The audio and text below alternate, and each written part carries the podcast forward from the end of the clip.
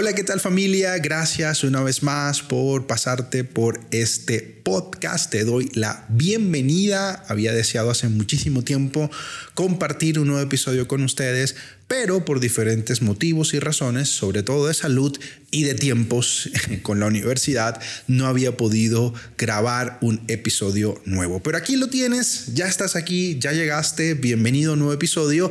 Y antes de empezar a, dialogar y charlar juntos sobre el tema de lo que quiero conversar hoy, conversar en este episodio, quería contarte pues que en este momento te saludo desde Tizapán el Alto, en México, en la zona de Jalisco, donde me encuentro en dos semanas de misión, haciendo un trabajo teológico pastoral con tres comunidades de acá. La Vicaría Cuarta de esta diócesis de Ciudad Guzmán me invitó a que compartiera eh, en diferentes espacios algunos asuntos y algunas reflexiones teológicas y pastorales. Eh, y bueno, estoy súper contento de haber compartido este tiempo de misión con estas comunidades. Estoy súper contento de lo que he aprendido con ellas, en lo que he crecido con ellas y sobre todo porque mm, la preocupación que siempre he tenido es que eh, mi teología y la teología que hago y que voy estudiando y que voy amasando en mi corazón, que va con naciendo en mi corazón,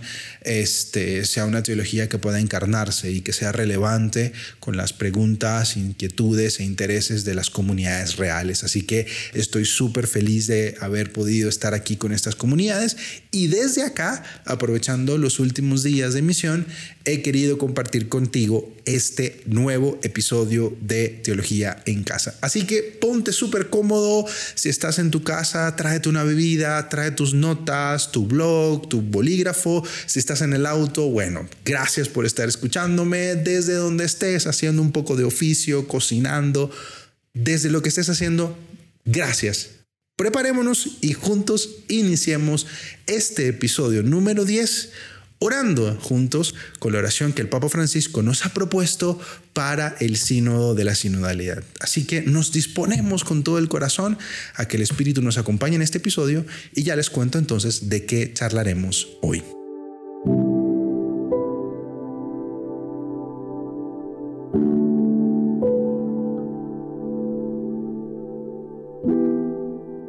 Ven Espíritu Santo tú que suscitas lenguas nuevas y pones en los labios palabras de vida.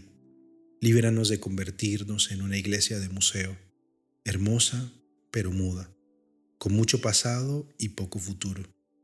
Ven en medio nuestro, para que en la experiencia sinodal no nos dejemos abrumar por el desencanto, no diluyamos la profecía, no terminemos por reducirlo todo a discusiones estériles. Ven, Espíritu de amor, Dispón nuestros corazones a la escucha. Ven Espíritu de Santidad, renueva al santo pueblo de Dios. Ven Espíritu Creador, renueva la faz de la tierra. Amén.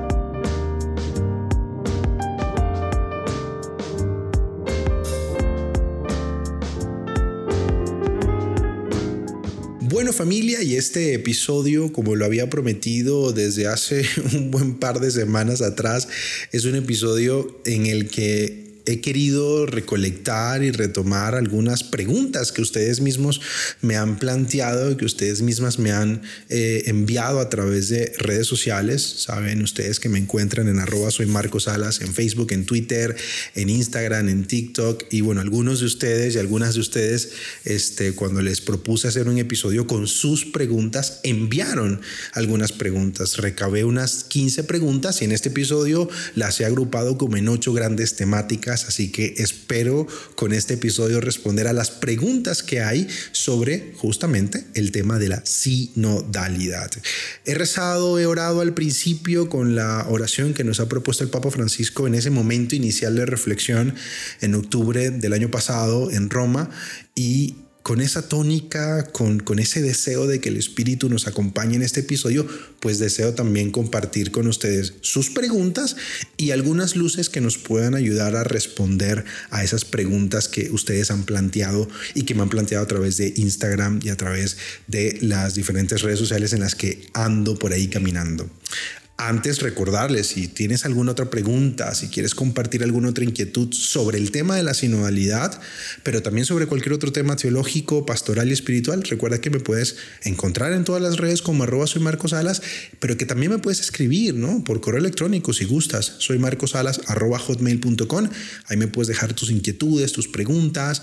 Eh, he tenido la alegría también de, de recibir correos preguntando por material y eso a mí pues obviamente me alegra y me emociona un montón yo que leo un montón y me encanta leer, pues me emociona también cuando hay gente que dice, oye, ¿qué me recomiendas leer para esto, para aquello? Así que pues también si quieres recursos o PDFs o páginas o bueno, cualquier cosa en la que yo te pueda colaborar, recuerda pues entonces que me puedes escribir por mis redes o también a mi correo electrónico soy sin más, vamos con la primera pregunta de este episodio número 10 de Teología en Casa. La manda José Monterrosa y José Monterrosa hacía la pregunta de si sínodo y sinodalidad son lo mismo. Bueno, querido José, gracias por enviar tu pregunta. Yo voy a responder primero definiendo qué es sínodo. Y sé que algunos eh, ya han escuchado esto hasta la saciedad, pero bueno, digamos que este puede ser un episodio introductorio a todo el tema del sínodo y la sinodalidad. Primero, ¿qué es un sínodo? La palabra griega sínodo es originalmente equivalente a la palabra latina concilium y a la palabra inglesa eh, council. Y sínodo Em, digamos que en un contexto de crisis, en un contexto de contienda, en un periodo, digamos, de, de, tensión en la iglesia, cuando la iglesia necesita responder a algunas preguntas, a algunos cuestionamientos, a un contexto muy agitado, o básicamente cuando la iglesia necesita reformarse, los sínodos han venido a em, ser una herramienta para que se pueda llegar a tomar una decisión en conjunto, en común, no como un parlamento, como una democracia, sino tras un proceso de discernimiento. Entonces, la, primera, la primera aproximación al tema del sínodo, el sínodo es una experiencia, es un encuentro, es un momento, es un acontecimiento eclesial que provocado por una crisis, por una contienda, por una necesidad de reformarse, pues reúne a la iglesia que discierne en conjunto qué pasos, qué decisiones, hacia dónde caminar en función del contexto en el que están. El paradigma, digamos, de, este, de estas asambleas y de estos encuentros es el famoso eh, conocido Concilio de Jerusalén, donde la iglesia se reúne ¿no? para resolver la tensión que hay entre si el cristianismo debe abrirse o no debe abrirse a la evangelización y al encuentro con los gentiles y con los paganos. Es un ejemplo.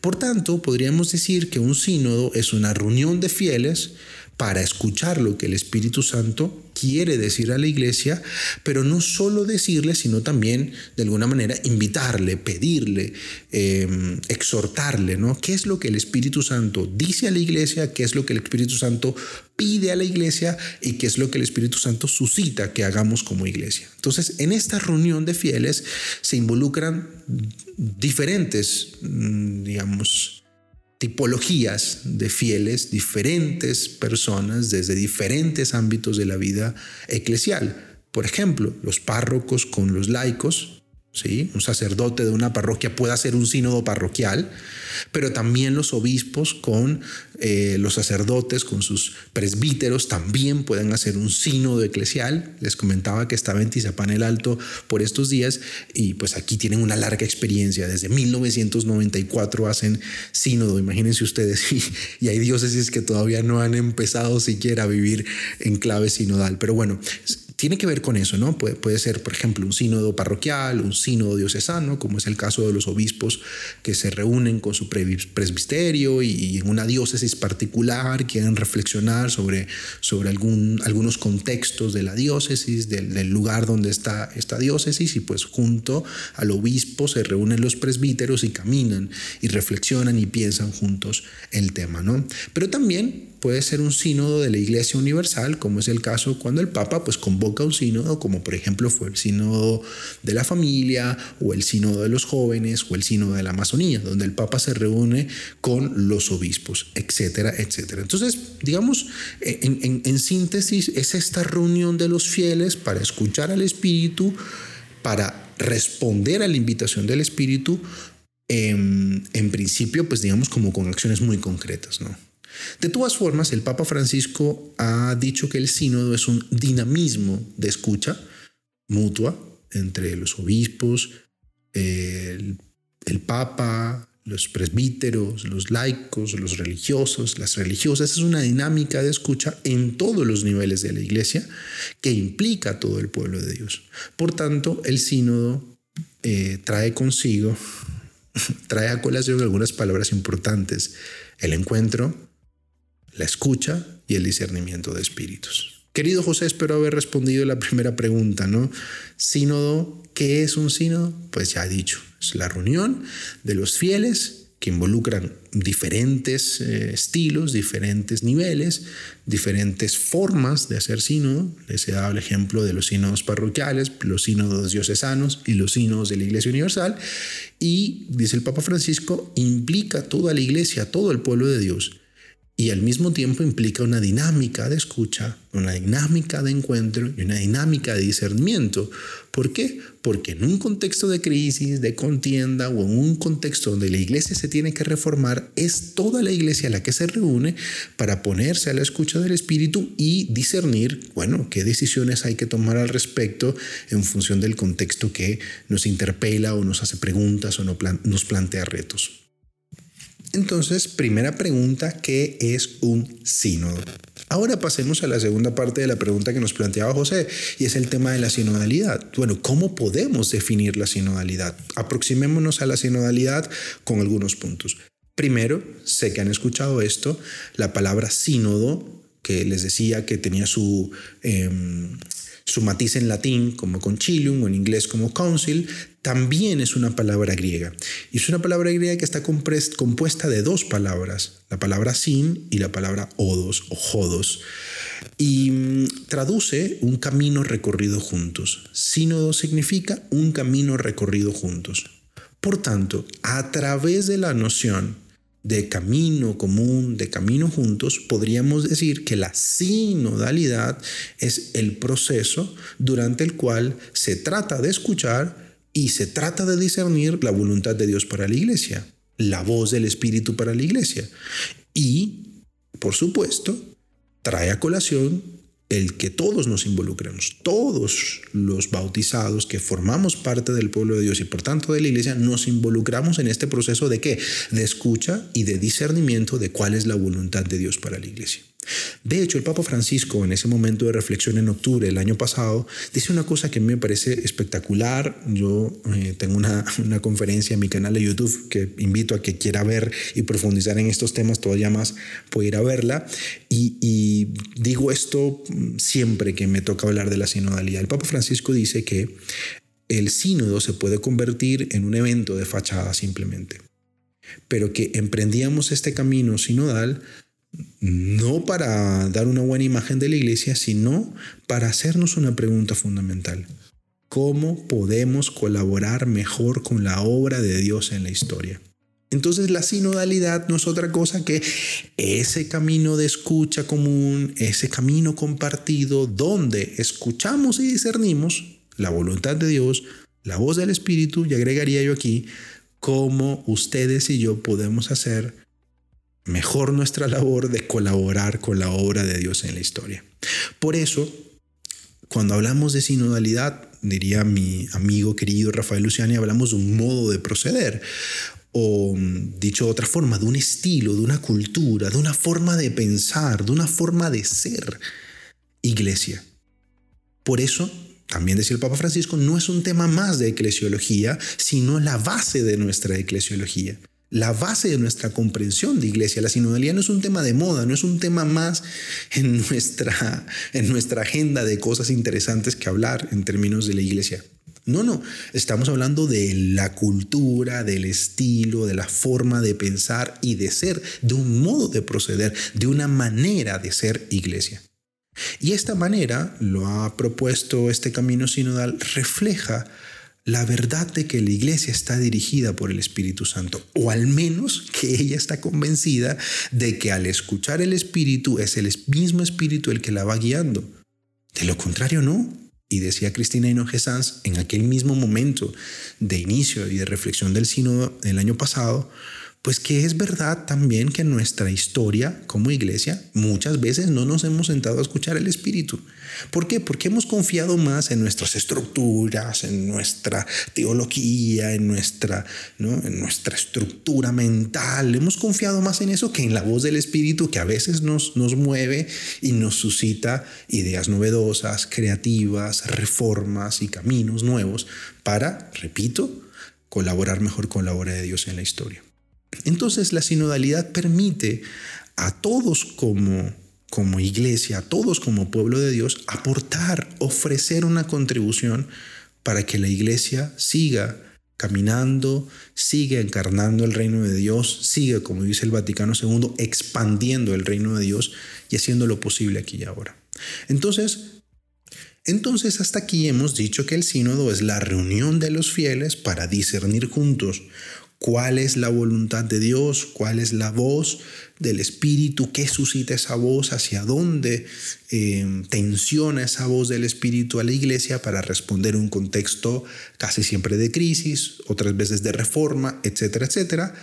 Y ahora hemos dicho que la sinodalidad no es, no es la reunión concreta, no es reunirse puntualmente un día, eh, allá en octubre del próximo año, el Papa con los obispos y los laicos y los teólogos y las teólogas. No, la sinodalidad tiene que ver no con un evento puntual, sino con un estilo, con una cultura, con una forma de pensar y una forma de ser iglesia, un modo de proceder.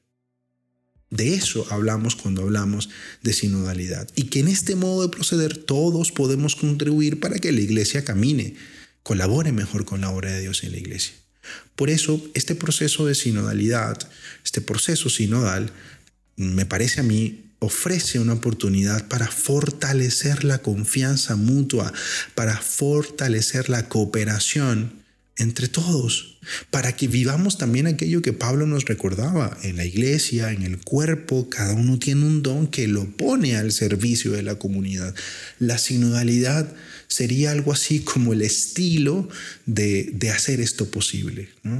Todos colaboramos para que juntos como iglesia podamos responder mejor a la misión a la que hemos sido encomendados y enviados, que no tiene que ver con tener estructuras, con tener poder, con tener prestigio, sino con hacer posible el reino de Dios. Nada más y nada menos. Por eso, un gran eclesiólogo, también eh, perteneciente a la Comisión Teológica del Sino, eh, Gilles Routhier, sostenía que el término sinodalidad dice algo sobre la forma original de gobierno en la iglesia. ¿Cómo así? Pues porque la sinodalidad implica que trabajemos juntos, que nos reunamos en asamblea y que todos participemos, que hay una participación diferenciada, dice él, me encanta ese término, participación diferenciada de todos. Entonces, si el sínodo es la reunión puntual para discernir juntos, la sinodalidad es ese estilo de vida, ese modo de proceder que debería abarcar todas las dimensiones de la iglesia, desde el Papa allá en Roma como también aquí aquí en Tizapán, el párroco con su comunidad, pero también allá donde estás tú, también en tu comunidad seglar, también en tu comunidad religiosa o en tu comunidad, en tu seminario donde estás formándote para ser presbítero, en fin, en todas las áreas de la vida, porque hablamos no de una reunión puntual, que sería un sino, sino de un estilo, de una cultura. Y repito lo que Gilles Routhier mencionaba, la sinodalidad de alguna manera nos remite a la forma original de gobierno en la iglesia. ¿Por qué? Porque haciendo una aproximación a la forma original de gobierno de la iglesia, nos encontramos que esa iglesia trabajaba junta, se reunía en asamblea mediante la participación diferenciada de todos. Todos aportaban desde su propia diferencia a la unidad y a la colaboración conjunta para responder a la misión a la que hemos sido enviados.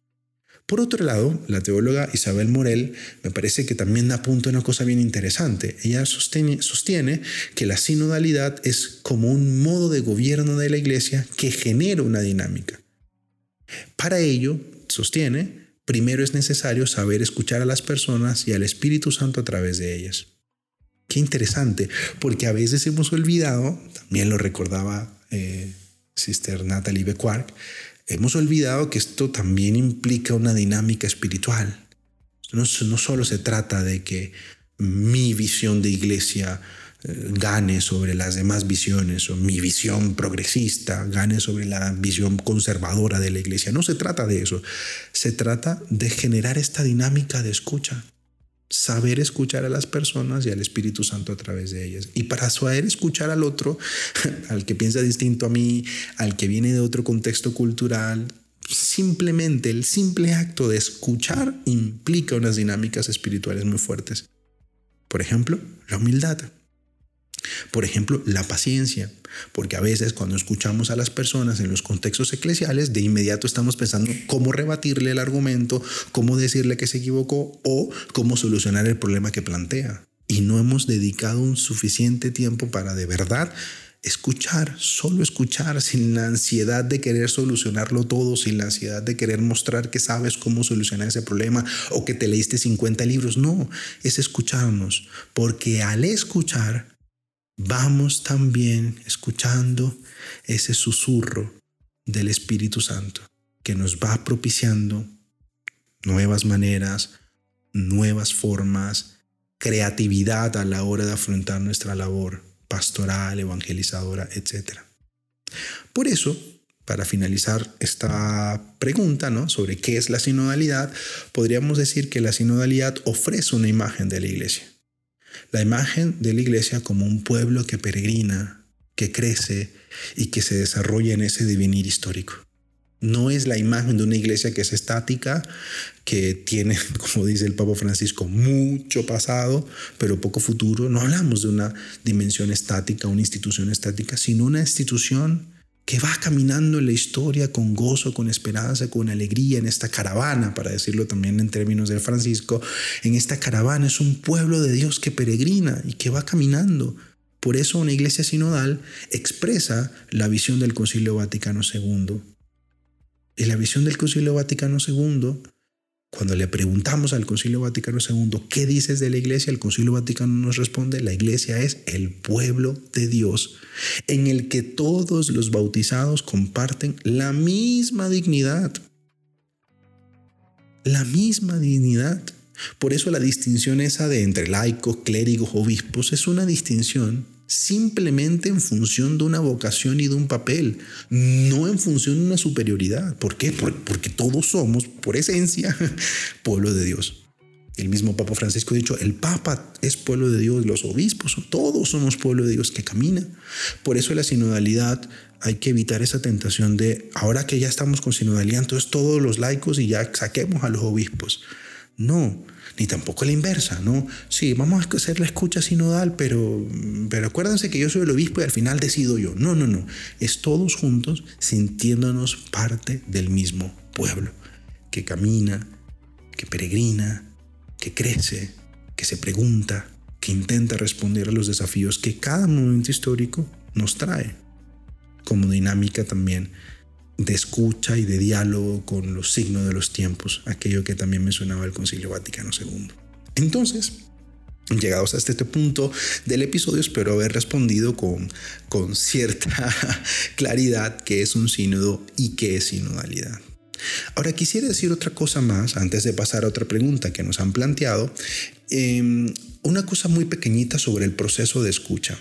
También traigo a colación a la teóloga Isabel Morel nos decía lo siguiente que me parece importante que lo tomemos en cuenta como digamos como un tercer punto de este episodio. Todo el proceso sinodal tiene más peso cuando comienza escuchando la voz de los bautizados. una gran tentación, tienen un video en mi canal de YouTube que se llama Sinodalidad y Escucha, es creer que el proceso de escucha es un proceso en el que tenemos que hablar los que siempre hemos hablado. No, no. Si la intención es justamente ponerle voz y dar espacio a la, a la voz, a las resonancias, a la palabra que tienen aquellos que en la iglesia no hablan. Sea, como dice el mismo cardenal Mario Gretsch, sea porque lo hemos impedido, o sea porque nunca se les ha dado un espacio para hacerlo, sea porque decididamente hemos dicho no los vamos a escuchar, o sea porque nunca nos planteamos la posibilidad de que tuvieran algo que decirnos. Por eso, siguiendo Isabel, a Isabel Morel, para respetar un proceso de maduración es necesario dejar tiempo. Te preguntarás, pues tiempo para qué? Pues para momentos de silencio momentos para callar, momentos para calmar nuestra ansiedad, como dices, un momento de querer responder, de querer debatir, ¿no? La, el, proceso de escucha sinodal no es un debate, no es un debate teológico ni filosófico, es ponernos en actitud humilde de escucha, sobre todo aquellas voces que no hemos escuchado. De hecho, si ustedes van al documento preparatorio para el sínodo, y ustedes van al núcleo temático número 2, que es la escucha, la primera pregunta que lanza el documento preparatorio es, ¿con quiénes se encuentra en deuda de escucha tu iglesia particular? Por eso hoy, en este camino de escucha, nos ponemos a la disposición y decididamente nos planteamos la posibilidad y abrimos caminos para que las voces que no han hablado puedan hablar.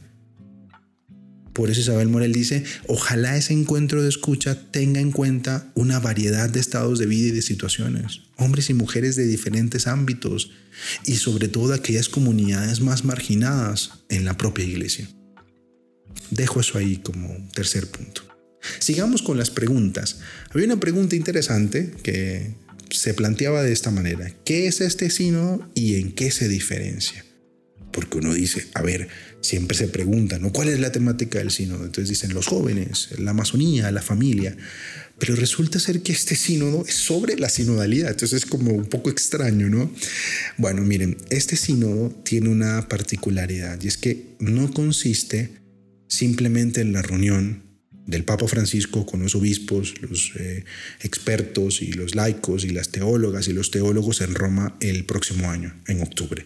No, este sínodo tiene la particularidad de que se inició desde el proceso sinodal, empezando por la consulta a todos los fieles. A todos los fieles. Y termina ¿no? Con la recepción, por decirlo de alguna manera, por parte de todo el pueblo de Dios en las iglesias locales, de los frutos de todo el proceso de discernimiento.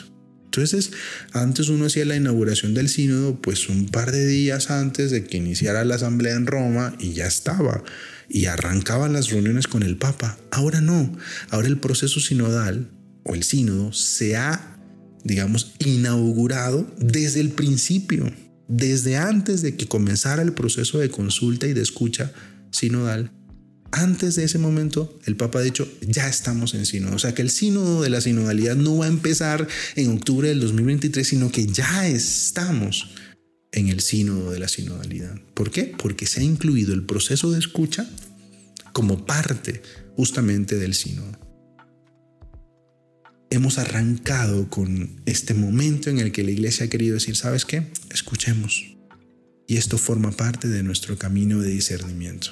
Entonces, aunque en los sínodos anteriores también ¿no? se hicieron encuestas y consultas y cuestionarios que fueron llevados a Roma, esta es la primera vez que se pide directamente que todos se comprometan en el ejercicio de escucha a nivel de las parroquias, de las diócesis, etcétera, etcétera. Entonces es la primera vez que se pone ese acento, ¿no? Todos participen, porque su voz es importante para la iglesia.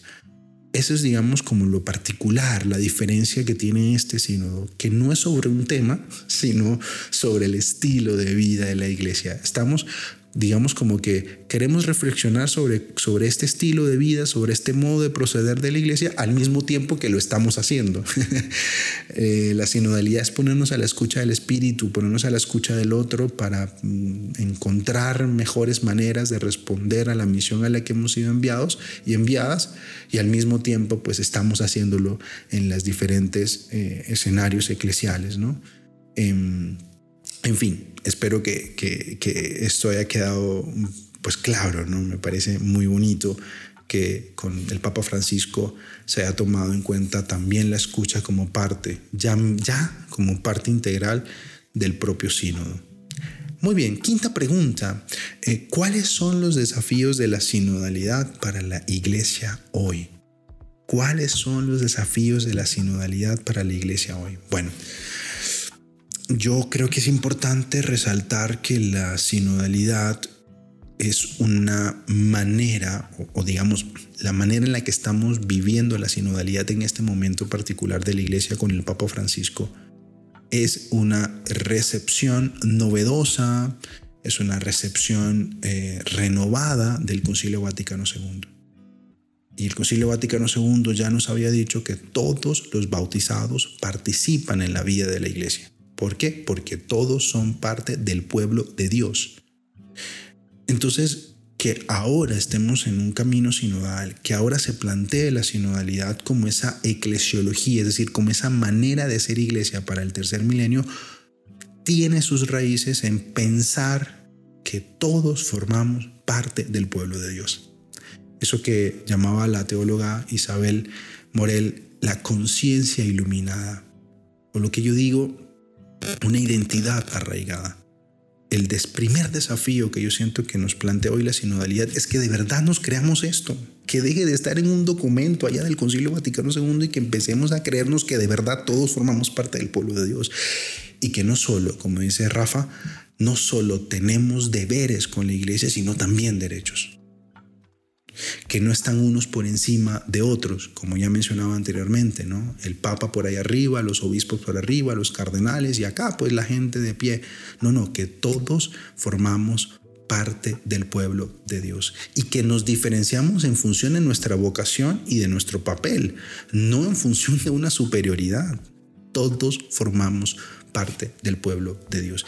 Tener es la conciencia iluminada o tener esta identidad arraigada me parece uno de los retos fundamentales. Un amigo muy querido, Lucio, Lucio te saludo si estás escuchando este episodio, em, me preguntaba justamente, él es de otra tradición cristiana, y me preguntaba justamente eh, eh, cómo yo veía lo de la sinodalidad. Y yo le decía, yo que el primer problema que me he encontrado en mi reflexión personal y en los encuentros que he tenido con diferentes comunidades justamente es esto es que en muchos lugares no ha calado la sinodalidad porque los laicos no se terminan de creer que forman parte del pueblo de Dios y porque los sacerdotes se creen que son fuera o superiores al pueblo de Dios. Ah, bueno, ahí se queda muy difícil. Entonces ese es el primer reto que retomemos la eclesiología del Vaticano II que nos advertía que todos somos bautizados y que en cuanto bautizados participamos de la vida de la iglesia y que en cuanto bautizados formamos parte del pueblo de Dios. Todos. Nadie está por encima de nadie. Nuestras diferencias se plantean en función de nuestra vocación y en función de nuestro papel, pero todos somos corresponsables, co-creadores, constructores, propiciadores de la iglesia. La hacemos posible también como anunciadora y propiciadora del reino de Dios. Esto me parece crucial. Si no nos creemos esto, eh, la sinodalidad va a ir más lento de lo, que, eh, de lo que sería esperable o de lo que sería normal. Segundo, segundo desafío, la renovación de la sinodalidad también parece ser un signo de los tiempos. Me parece esto fenomenal. ¿Por qué? Es un signo de los tiempos para la forma en la que hemos ejercido el poder en la iglesia. Nosotros como iglesia católica tenemos una larga herencia de ejercicios de poder autoritarios, clericalistas y podría seguir la lista. Entonces decía el cardenal Mario Grech, preciosamente además, la iglesia ya no necesita monarcas. Porque hemos tenido monarcas en las diócesis, en las arquidiócesis, en las parroquias, en los grupos eh, pastorales, en los grupos laicales también. Entonces, el segundo desafío que nos plantea la sinodalidad es replantearnos la manera en la que ejercemos el poder en la iglesia. Si la sinodalidad es un estilo de vida, es un modo de proceder, es, una actitud de escucha constante, de búsqueda de consenso comunitario, de discernimiento comunitario, el autoritarismo ya no cabe aquí. Ya no cabe que una persona se crea superior al resto y tome decisiones sin consultar a quienes afectan esas decisiones. No se puede, no se puede. Eso iría en contra justamente de la propuesta que la sinodalidad y de la invitación que la sinodalidad nos hace. En un artículo que recomiendo leer de Rafael, Rafael Luciani, que se titula Del sínodo de la sinodalidad a la sinodalización de toda la iglesia, lo encuentran por internet desde la revista Iglesia Viva.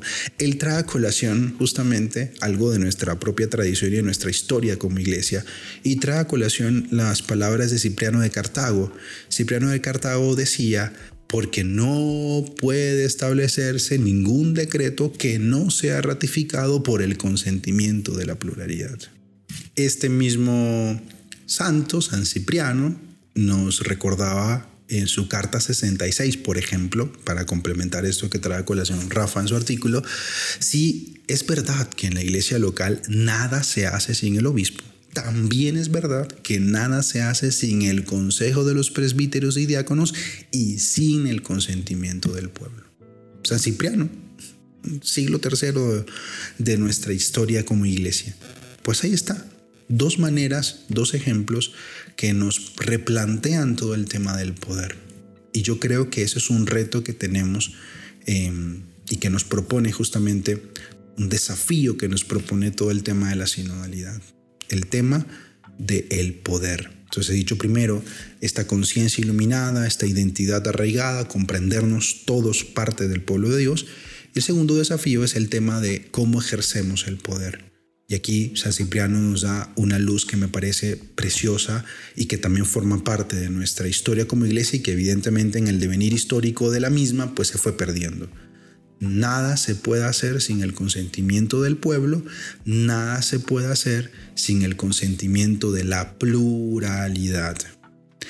Tercer desafío que siento que nos plantea la sinodalidad la sinodalidad eh, se refleja en un estilo de gobierno sinodal en el que evidentemente todas las personas participan de la toma de decisiones, comparten la responsabilidad de la misión de la iglesia, cooperan, colaboran en la vida cotidiana de la iglesia. Eso lo llamamos corresponsabilidad pues sabemos que la iglesia no es una monarquía, aunque muchos desean que fuera una monarquía, no lo es, ni tampoco una democracia. La iglesia se supone que ella cree, nosotros como iglesia creemos que es el Espíritu Santo el que nos va guiando para expandir, repito esas palabras del concilio, para expandir el reino de Dios.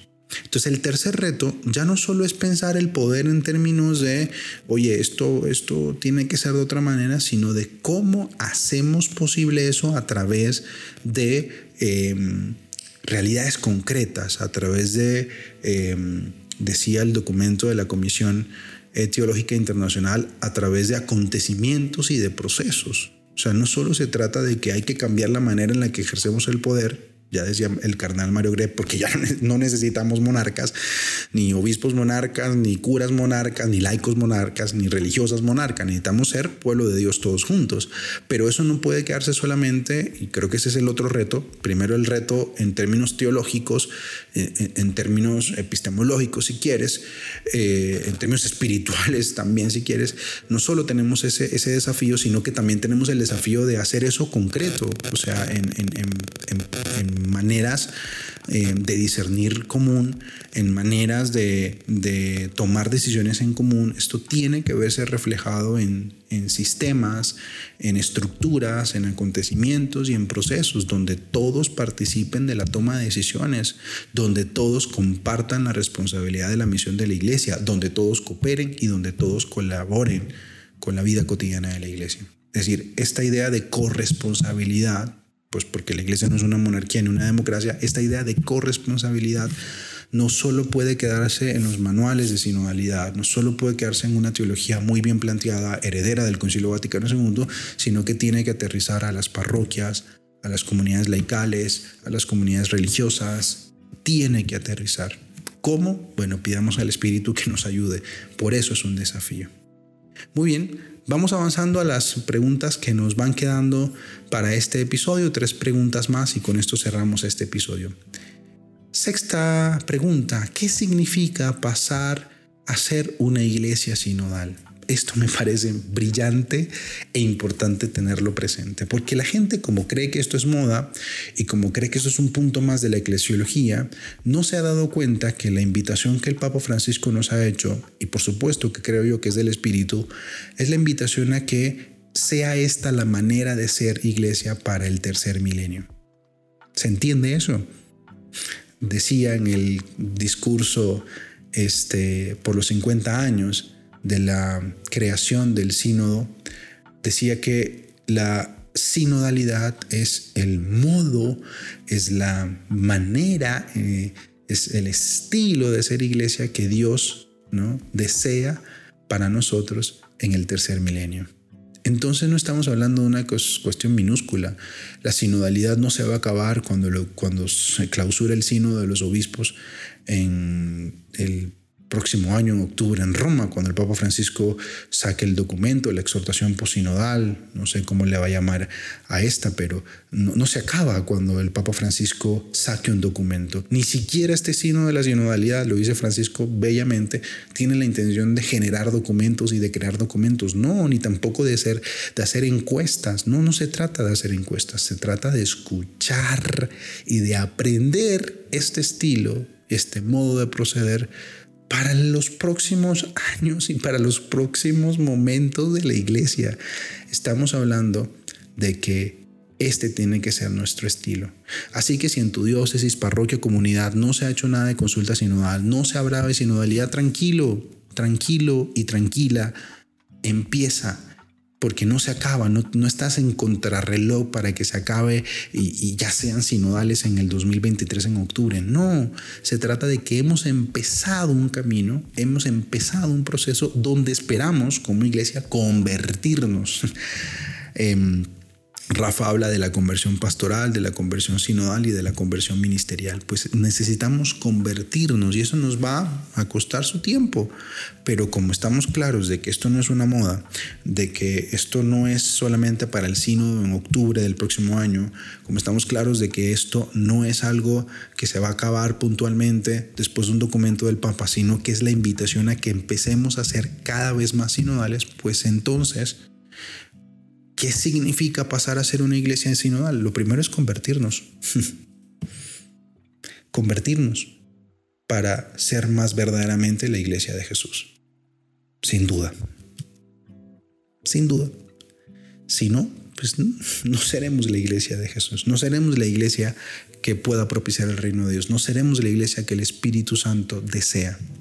Por eso, para el Papa Francisco está claro que este cambio que esta conversión implica una conversión de mentalidad, pero también una conversión de cultura. No va a poder haber sinodalidad en esta iglesia si no empezamos un proceso de conversión de mentalidad y de cultura. Esta, esta iglesia sinodal no se hace posible solamente cambiando una estructura, cambiando un organigrama, que sí, y que tendrá que ver también la iglesia sinodal con cambiar organigramas y cambiar estructuras, pero en principio tiene que ver con una conversión de mentalidad y con la conversión de una cultura. ¿Cuál cultura? preguntarás. Pues la cultura clerical, sobre todo, que es la que nos ha traído tantísimos problemas. Y finalmente, por supuesto, un cambio estructural. Entonces, ¿qué significa pasar a ser una iglesia sinodal? Convertirnos mentalmente, convertirnos culturalmente y, por supuesto, un cambio estructural. Repito, ¿para qué? No para que la iglesia tenga una buena imagen de ella misma y para que podamos hablar bien de ella y qué bonita la iglesia. No, porque nuestra intención no es autorreferencial. La iglesia no existe para hablar de ella misma, existe para expandir el reino de Dios, para colaborar mejor con la obra de Dios en la historia. Por eso Francisco habla de encaminarnos, no ocasionalmente, que ese es el problema. La gente ha creído que después de haber llenado la encuesta de la diócesis, si es que hubo, ¿no? porque hay algunas diócesis en las que no se ha hablado nada de sinodalidad, pero bueno, no es el tema de este podcast. Em, la gente cree que, bueno, que como ya llenó la encuesta, que le mandaron por Google Form, pues ya está. No, no, no, no es, no es encaminarnos ocasionalmente, no, sino, dice Francisco, se trata de encaminarnos estructuralmente hacia una iglesia sinodal. ¿Eso qué significa? Un lugar abierto donde todos se sientan en casa y puedan participar. Nada más y nada menos. Esto trae serios problemas, ustedes ya los pueden ir pensando, ¿no? A la hora de tomar decisiones en, una diócesis, el obispo ya no puede tomar decisiones eh, eh, cruciales e importantes que afecten a todos simplemente diciendo, ah, pues porque yo soy el obispo. No, no, todos tenemos que participar en lo que evidentemente afecta a todos. ¿Caminaremos más lento? Sí, puede ser, puede ser, porque esto toma tiempo, pero creo que caminaremos en más resonancia, con mejor eh, acople, como si estuviéramos hablando de una danza, como con mejor acople, con, bailando mejor con el Espíritu. Entonces, repito, ¿Qué significa pasar a ser una iglesia sinodal? Encaminarnos, no ocasionalmente, no hasta el octubre del 2023, sino estructuralmente hacia una iglesia sinodal. Un lugar abierto donde todos se sientan en casa y puedan participar. Y esto, repito, no empieza en Roma con el Papa, que de hecho ya lo está haciendo con la reforma de la curia. Empieza en tu parroquia, empieza en tu comunidad, por ahí Mapu nos preguntaba también, bueno, ¿cómo hacer esto de la sinodalidad sin entrar en tantos debates y teológicos y sin saber mucho del tema? Pues con esto, Mapu, con esto, empezando a hacer de la iglesia un lugar para todos, un lugar abierto, donde todos puedan participar, donde todos puedan ser escuchados, donde todos puedan aportar su voz. Por eso lo más nuclear del sino de la sinodalidad no es llenar una encuesta, sino que tú y yo hagamos sentir al otro que la iglesia lo escucha y que tú y yo sintamos que la iglesia nos escucha. Finalmente, el Papa describe este paso a una iglesia sinodal como una oportunidad, justamente, tiene que ver con esto, como una oportunidad para convertirnos en una iglesia de la escucha, en una iglesia de la cercanía, con actitudes de compasión, con actitudes de ternura, ¿Por qué? Porque ese es el estilo de Dios, dice el Papa Francisco. Ese es el estilo de Dios. En octubre del año pasado nos lo recordaba. La iglesia sinodal es la iglesia de la escucha, de la cercanía, con actitudes de compasión y con actitudes de ternura. Pero ¿por qué hacemos eso? ¿Porque al Papa se le ocurrió? ¿Porque el Concilio Vaticano lo dice en su documento? No, porque ese es el estilo de Dios. Entonces ahí ven cómo se involucra aquí teología, fe, se involucra espiritualidad, esto no solo es un temita de la iglesia, no, no, estamos hablando de todo un conjunto de respuestas a una invitación de Dios, de Jesús, del Espíritu, del reino. Ah, familia, que colaboremos mejor con la obra de Dios. Muy bien, las últimas dos preguntas para cerrar este episodio. Preguntaba Franco, Franco Uriet nos preguntaba también por Instagram, ¿crees que confianza y gratitud son temas necesarios para la sinodalidad? Franco, gracias por tu pregunta, hermano. Te mando un abrazo. Espero que te encuentres muy bien. Mira, yo en un artículo que escribí sobre la sinodalidad mm, recordé unas palabras de José María Rovira y, y creo que te pueden ayudar y nos pueden ayudar a responder esta pregunta. ¿no? Eh, tú preguntas por la confianza y por la gratitud y de si son importantes. Voy a solo retomar en principio la confianza. Fíjate que José María Rovira decía, el alma de la sinodalidad consiste en la confianza de todos los miembros de la iglesia, pastores y laicos, en que es posible debatir con paz y honestidad cada uno de los temas candentes propios de la misión eclesial porque toda la iglesia sabe y cree que la palabra de Dios la orienta y que su Espíritu Santo la ilumina para que pueda hallar el consenso en la línea de la tradición de la fe. Repito eso. El alma de la sinodalidad consiste en la confianza de todos los miembros de la iglesia, pastores y laicos, en que es posible debatir con paz y honestidad cada uno de los temas candentes propios de la misión eclesial. Entonces tú preguntas por la confianza y yo te digo, pues resulta ser, y me encanta esto de José María Rovira, que el alma de la sinodalidad es que confiemos el uno en el otro. Fíjate tú. El alma de la sinodalidad es que yo confíe en mi pastor, en el sacerdote que me acompaña, en mi parroquia, el que es asesor de mi comunidad, el que, sí, confianza en él, pero que él también confíe en mí y asimismo en todos los niveles eclesiales. Sin confianza el uno en el otro, seguiremos creyendo que la sinodalidad es una democracia y que se trata entonces de que la teología más progresista supere a la teología más conservadora o que la, que la teología conservadora se mantenga y se, se sostenga ¿no? Eh, sobre la teología más abierta. En fin, no, no se trata de que gane mi bando y pierda el otro. No se trata de que yo gane y el otro pierda. Se supone que nos juntamos todos, porque indistintamente franco, si tú piensas diferente a mí, si eres más conservador o progresista que yo, etcétera, no me importa si tú piensas distinto a mí, porque no estamos aquí. No, la sinodalidad no es para pensar y discutir sobre tus argumentos teológicos, eso lo dejamos para un café, en la cercanía y en la amistad. No se trata de que yo te gane a ti en un debate, no, no se trata de que gane la mayoría, se trata de que tú y yo indistintamente nuestras posiciones teológicas, pastorales, espirituales, indistintamente de lo que pensemos, indistintamente de nuestra escuela teológica y nuestra preferencia y opción teológica, indistintamente de eso, estamos por el mismo propósito reunidos. Queremos escuchar la voz del Espíritu Santo, queremos escuchar a qué nos invita, queremos colaborar mejor con la obra de Dios en la historia, queremos escuchar a Dios que nos invita a que tomemos opciones diversas, a que avancemos, a que crezcamos, a que nos renovemos, a que nos reformemos, etcétera, etcétera, etcétera. Pues para que eso sea posible, yo tengo que confiar en ti y tú en mí. Que nos juntamos no para yo vencerte, que en el proceso de escucha yo no voy a meter mi, mi, propuesta, que en el proceso de escucha yo no voy a llegar ya con la carpetita debajo del hombro diciendo, pues ya yo tengo todas las respuestas, no necesito escuchar. O voy a escuchar, pero ya yo tengo la respuesta. No, no, no, se trata de que yo confío en ti y tú confías en mí de que los pastores de esta iglesia que caminan en diferentes lugares del mundo confían en sus hermanos y hermanas que caminan en la vida cotidiana, que son seglares, laicos, que son teólogos, profesores, maestros, ingenieros, doctores, psicólogos, antropólogos, que están ahí en la vida y que estos hermanos y hermanas que están ahí en la vida confíen en su pastor. Pero esa confianza implica, por supuesto, sin duda, que podamos debatir en paz, con honestidad, con claridad, aquellos temas que son candentes de nuestra misión eclesial.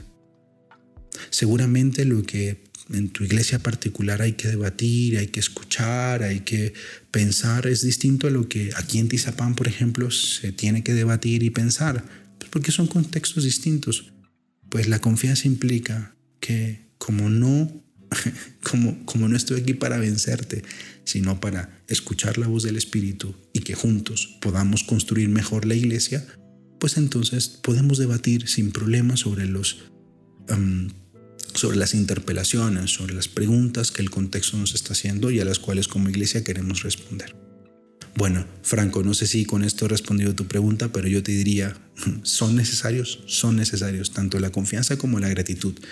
Por ahora solo respondo sobre la confianza esto de José María Rovira. El alma de la sinodalidad consiste en que confiemos todos los miembros de la iglesia el uno en el otro y que esa confianza se, se vea reflejada en los debates, que podamos debatir con paz, con tranquilidad, con honestidad, con verdad, con apertura de tantos temas que hoy la iglesia necesita debatir y que, como ya mencionaba el cardenal Mario Gretsch, muchísimas veces ha decidido estructuralmente callarse y hacer silencio o ignorarlo. Bueno familia, les quito un par de minutos más para cerrar este episodio número 10 de Teología en Casa con la última pregunta que me ha llegado sobre el tema de la sinodalidad. También nos llega aparte de nuestro hermano José Monterrosa. Eh, nuestro hermano José nos preguntaba, cuando se habla de una mayor participación del laicado en la toma de decisiones de la Iglesia, no se refiere a que el laicado va a votar como parlamento, sino que será consultado y escuchado antes de tomar decisiones. Y en un proceso sinodal, después de escuchar a todos, siempre es el Papa quien toma la decisión.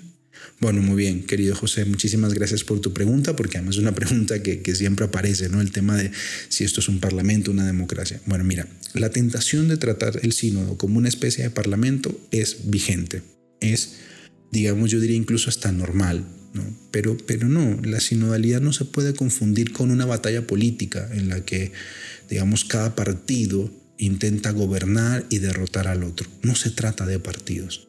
Al contrario, como ya decía con la pregunta de Franco, se trata de que juntos nos ponemos a la escucha del espíritu.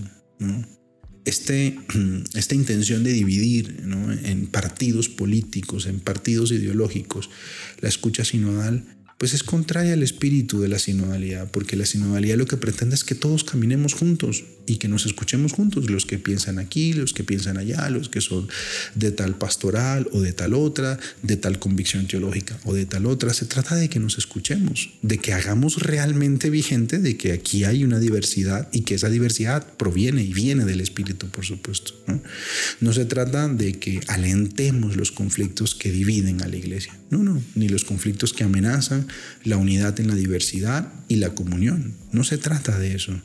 El sínodo es un sueño sobre todo para escucharnos, para acogernos como hermanos y hermanas. Por eso, por ejemplo, cuando el Papa Francisco abrió el sínodo para los jóvenes, resumió el propósito de la experiencia sinodal con unas palabras brillantes. Decía, la experiencia sinodal es hacer brotar sueños, despertar profecías y visiones, hacer florecer esperanzas, estimular la confianza, vendar heridas, tejer relaciones, resucitar un amanecer de esperanza. Esto suena precioso, pero por ahí va la experiencia sinodal. No se trata de que mm, hay una participación del laicado a nivel de democracia o a nivel de parlamento, sino de que juntos, incluyendo por supuesto a los laicos, hagamos brotar sueños, despertemos las profecías, estimulemos la confianza. Tú y yo juntos curemos las heridas de aquellos que hoy necesitan ser curados. Dejamos relaciones con los que piensan de una manera, de otra, más abiertos, más cerrados. Dejamos relaciones. Realmente nos sintamos hermanos y hermanas del otro y resucitemos un amanecer de esperanza en la iglesia. Por eso, el sínodo, finalmente, no es un parlamento donde para llegar a un consenso o un acuerdo común no se recurre a este mm, punto de negociación, al regateo, ¿no?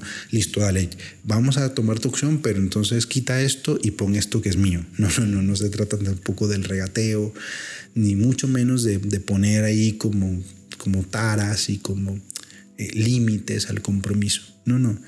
El sínodo y en especial este sobre la sinodalidad, se trata de un método mediante el cual juntos nos abrimos al Espíritu Santo, con valor apostólico, va a decir de hecho Francisco, con humildad evangélica y por supuesto, vuelvo y repito, con una oración confiada. Y claro que entra la espiritualidad en esto, con una oración confiada de que es el Espíritu Santo el que nos guía. Entonces, cuando tú haces la pregunta, ¿no?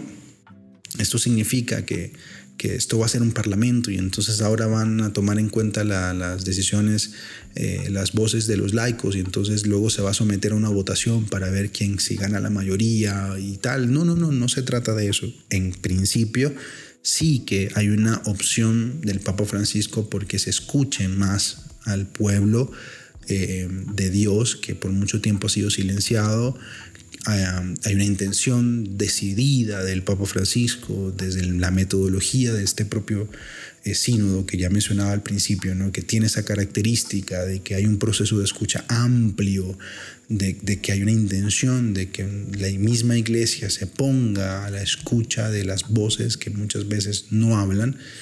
Eh, además de esa particularidad, repito, no se trata de retomar una encuesta para entonces someter lo que dice la mayoría a votación y a discusiones como en un parlamento.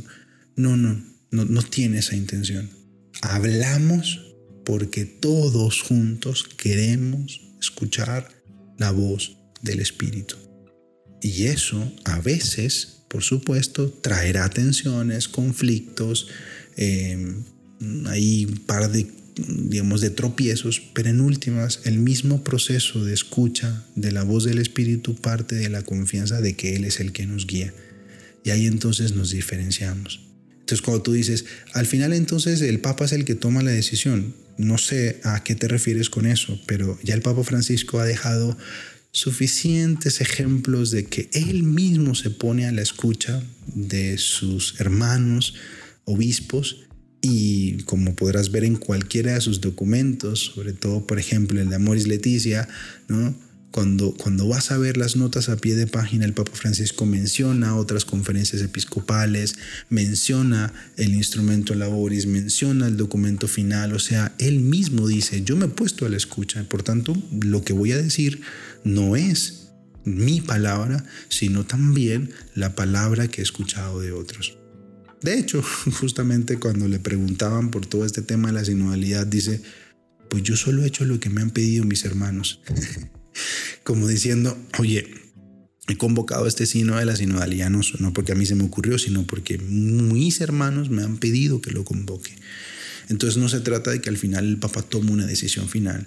Él mismo en su propia manera de renovar el ministerio petrino, ha querido ponerse también a la escucha y en sus propias reflexiones no solo habla él y él de lo que él piensa, sino que también es capaz de, al reflexionar y al escribir y al poner estas reflexiones y meditaciones, esta carta, que es realmente una exhortación, es eso, una carta, una exhortación posinodal, es eso, una carta a la iglesia, estas cartas que nos ha escrito Evangelii Gaudium, Amor Leticia, Christus Vivit, eh, Gaudeter Exultate, etcétera, etcétera, estas cartas que nos ha escrito tienen también en su cuerpo, en su carne, mucha voz de otras voces que no son la voz del Papa Francisco únicamente. Entonces eso me parece importante que lo tomemos, que lo tomemos en cuenta, ¿no? Em, pues bueno familia, muchísimas gracias por escucharme hasta aquí, gracias por acompañarme en este episodio número 10 de Teología en Casa. Quería que fuera un episodio justamente así, un episodio donde podamos traer las preguntas que ustedes mismos me han enviado, que ustedes mismos me han compartido. Eh, espero haber sido claro, espero que se lo hayan disfrutado. Recuerda que si tienes más preguntas me puedes escribir a través de mis redes sociales, arroba soy Marcos Salas, o también me puedes escribir eh, a mi correo electrónico, soy marcosalas arroba hotmail.com y lo que necesites estoy súper, súper mega a la orden. Finalmente recuerda que el episodio número 11 es con Cristina Enoje Sanz y el 12 y el 13 y el 14 y se vienen muchos episodios más para este podcast. Gracias por apoyarlo, gracias por hacerlo posible, gracias por tenerme paciencia también en medio de, de estos tropiezos que he tenido para poder eh, compartir con ustedes este episodio, pero bueno, no quería dejarlo pasar y por eso lo he hecho a este momento y a esta hora y en este contexto, en fin. Muchísimas gracias. Recuerda que también puedes dejarme tu comentario, tu feedback, tu recomendación también por cualquiera de mis medios y bueno, que aquí vas a encontrar en la descripción de este episodio pues las notas de este episodio y vas a encontrar pues por supuesto siempre alguna recomendación para que vayas a leer algo, para que vayas a escuchar algo. Te dejaré también el enlace del artículo que recomiendo a Rafael Luciani también lo dejaré ahí para que si quieres ir a leerlo lo hagas. Encontrarás también la página sobre el sínodo de la sinodalidad que he creado con diferentes recursos en español. También está allí. Y finalmente quiero robarte un minuto más. He sido invitado y convocado por parte del Dicasterio para la Comunicación del Vaticano en la figura de Monseñor Lucio Ruiz a participar y a convocar a lo que hemos llamado el Sínodo Digital. Es decir, si tú no has podido participar de ningún proceso de escucha en tu comunidad, en tu parroquia, por las razones que sean, pues te dejo el enlace aquí abajo del sínodo digital. Queremos escucharte y queremos también que la iglesia escuche tu voz. Si no has podido participar, puedes ir a este enlace que te pongo aquí en la descripción sobre el sínodo digital, te registras en la plataforma y comparte tu voz con las preguntas que te hacemos. Queremos escuchar tu voz, queremos que te sumes también a este momento importante de la iglesia que quiere responder mejor a la invitación que Dios le hace hoy y que para eso necesitamos de tu voz también y de tu participación. Así que pues vas allá, te registras y llenas con toda claridad, con todo tu corazón, con toda la verdad con la que quieras compartirlo. Ojalá con mucha sinceridad, siéntete libre de hacerlo con sinceridad, por favor pues nos compartas también lo que tú opinas y piensas de la iglesia, que para nosotros es muy, pero muy importante. Entonces, si participas, si pues te sumas a este sino digital, también déjamelo saber a través de mis redes o por correo electrónico. Voy a estar encantado de saber que nos has apoyado. Y si crees y consideras que hay alguna otra persona, comunidad o espacio que pueda sumarse también a este signo digital, pues puedes enviarle el enlace que te dejo también aquí en la descripción. Sobre todo, queremos que este signo digital sea para aquellas personas que no han podido participar de ningún proceso de escucha sinodal, repito, por diversas razones. Así que ahí te dejo la invitación y nos vemos en el próximo episodio de Teología en Casa. Hasta pronto.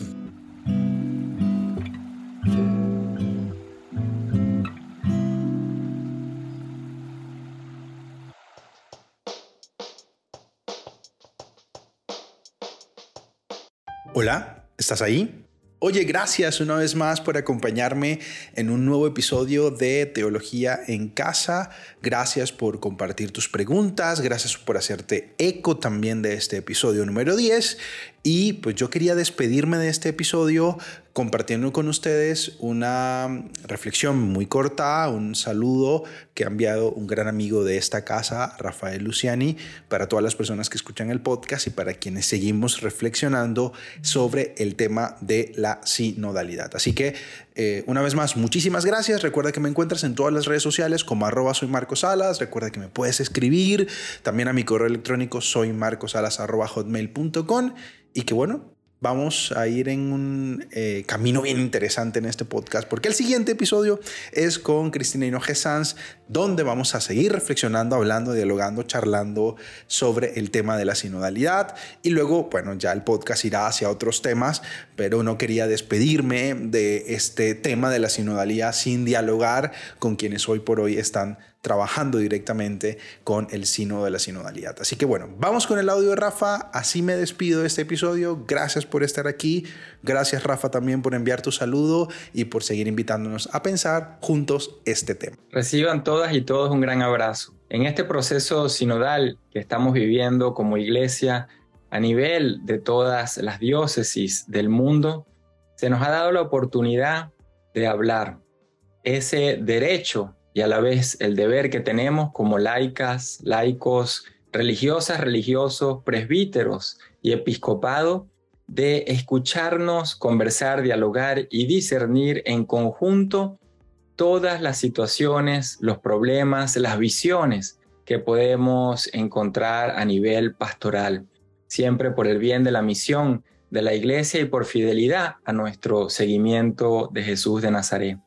Los invito a que al final de esta fase sinodal que estamos viviendo, podamos eh, hacer llegar nuestras voces a este momento en el que se hará la síntesis para regresar luego a la segunda fase continental, de modo tal que los procesos que hemos hecho de escucha puedan estar representados como testimonios vivos de lo que en cada una de nuestras iglesias locales se vive.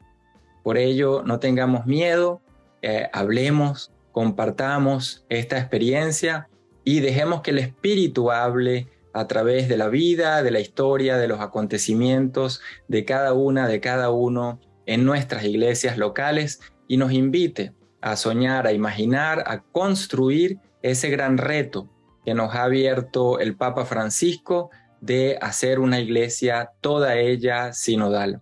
Es el evento más importante después del Concilio Vaticano II porque la iglesia se ha puesto en consulta, en escucha de todos y todas a nivel mundial. Seamos pues en este momento protagonistas y especialmente las laicas y los laicos podamos llevar nuestra voz para el cambio, para la conversión, para la reforma de la iglesia. Un abrazo, muchas gracias.